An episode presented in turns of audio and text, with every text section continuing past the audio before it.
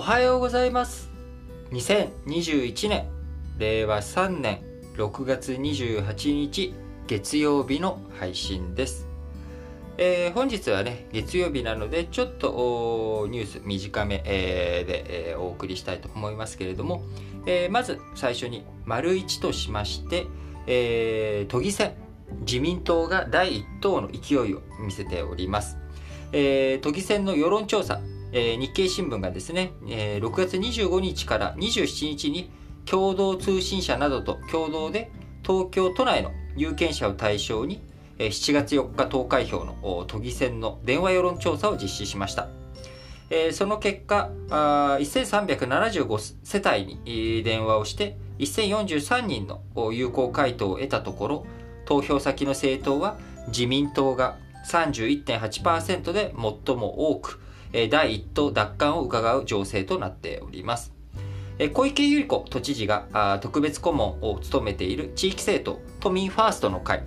こちら前回の都議選で躍進、しましたけれどもこの都民ファーストの会は12.1%となっており、現有議席を減らす可能性があるという見通しになっております。他の投票先としてはですね公明党14.1%、えまた東京都議会はですね共産党も強いところとなっておりますけれども、えその共産党も13.1%とい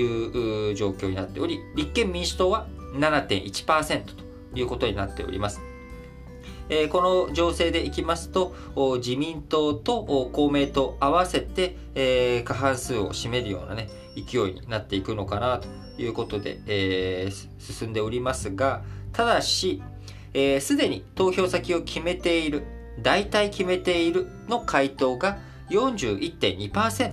でした、えーこれに対して、えー6割近くえーまだ投票先を決めていないということになりますので、この1週間で、えー情勢が今後変わっていく可能性もあります。えー最大のポイントとなってくるのはですね、やはり、えーワクチンの問題だと思います。えーこの都議選の世論調査に合わせて、えー行われたあ世論調査で、えー菅総理大臣、菅内閣の世論、支持率がですね、えー少し上向いているということになっております。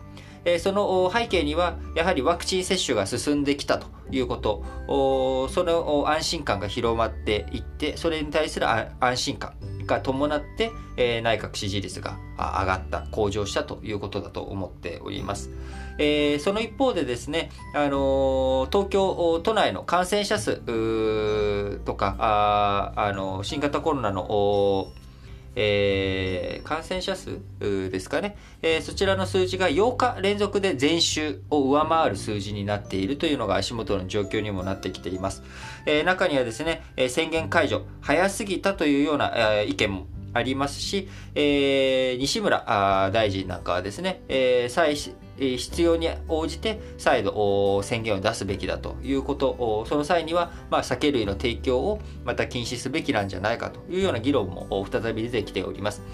この1週間でまた感染が急増ということになってくれば自民党何やってんのと、えー政権与党の自民党に、都議選都議会も任せられないえーそんな判断になる可能性も十分にまだまだ残っております。やはり、えーこの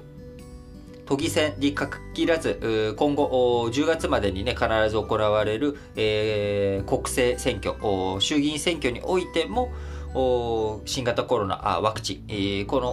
お対応があ選挙の行方を占うんだろうなというふうに思っております。えー引き続きね、この1週間あどんな動きがあるのかということを、えー注目して見ていく必要があると思います。それでは次の話題に移りたいと思います。